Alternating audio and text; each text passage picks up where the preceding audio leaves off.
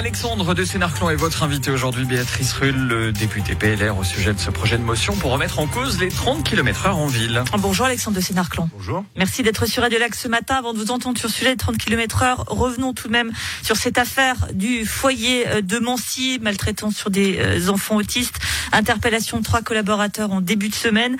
Le PLR Genevois demande que la conseillère d'État Annemry Torra-Sinta soit dessaisie du dossier.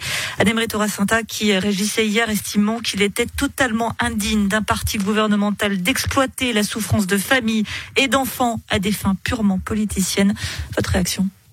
Écoutez, je suis vraiment navré de cette euh, réaction qui est qui tombe complètement à côté, qui est objectivement pas responsable pour une magistrate. Euh, il y a un véritable scandale. Il n'y a pas de fin politicienne dans cette réaction Et on fait notre travail comme député de façon responsable. On a tous été euh, émus par cette situation qui est absolument dramatique, qui est impensable.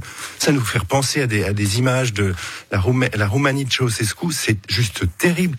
À Genève, dans, dans la patrie de, de, de, grands pédagogues comme Rousseau et Piaget, qu'on en soit arrivé là. Et on a le sentiment que le département de l'instruction publique a gravement, mais gravement failli dans sa surveillance. Et ceci depuis 2018, dès le lancement. Mais après, il y a eu toute une série d'alarmes. Et euh, Madame Anne-Emery Santa n'en a rien fait. On apprend encore euh, que lundi, il y a eu des interpellations avec des gens qui auraient été les auteurs de, de, de ces exactions sur des enfants. On apprenait que ces personnes étaient toujours en poste on, marche sur la tête. Alors Madame Torasanta doit prendre ses responsabilités et euh, ne, pas repousser la faute sur les autres. Prendre ses responsabilités, c'est démissionner?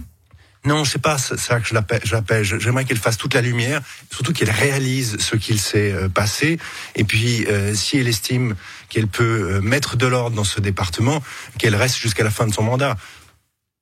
On va à présent euh, changer de sujet, ce pourquoi vous étiez invité ce matin, euh, concernant donc euh, ce projet de motion pour sursoir sans délai la décision du Conseil d'État de réduire à 30 km h la vitesse, notamment donc dans l'hypercentre et certains autres quartiers suburbains de nuit.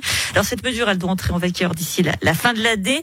Elle a été décidée pour la santé des riverains qui souffrent du bruit du trafic. La santé des riverains vous importe peu, Alexandre de Sénard Mais si, évidemment que ça nous importe, mais on pense pas que c'est par ce genre de mesures qu'on va pouvoir lutter euh, pour contre le bruit. Le bruit, on, on lutte contre le bruit par euh, le faune absorbant qui a déjà été largement hein. Mis, mis en œuvre, mais il y a encore un bout euh, qui est à faire. On lutte contre le bruit par des radars bruit, c'est nouveau, ça vient d'arriver. Il faut sanctionner les quelques personnes, ça doit peut-être être moins d'un pour cent.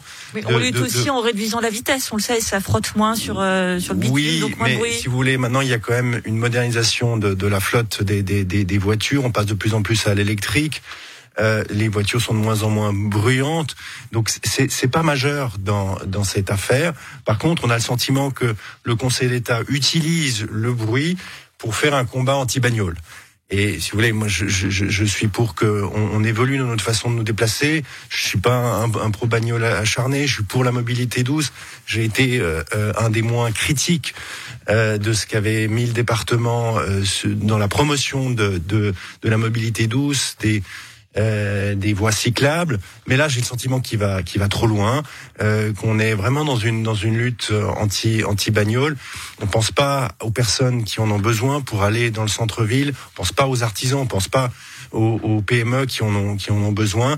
Et je crains qu'avec cela, on, on, crée plus de bouchons euh, qu'on voudrait en, en éviter il faut pas être dogmatique là-dessus. Les 30 km heure peuvent avoir du centre, centre, sens dans le centre.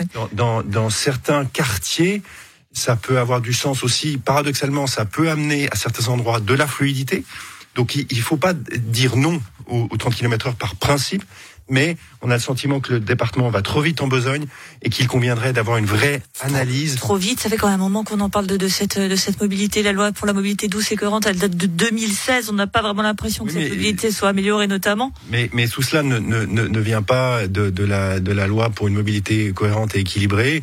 Euh, c'est une, au contraire, moi j'ai l'impression qu'avec cette mesure, on ne respecte pas euh, ni la lettre ni l'esprit de la LMCE, cette, de cette loi. Il y a eu une consultation quand même au printemps dernier hein, qui a montré que la population Oui, était quand même a- favorable à cette Il y mesure. a eu une consultation. euh, euh, le département nous dit que ça a été largement en faveur, très bien.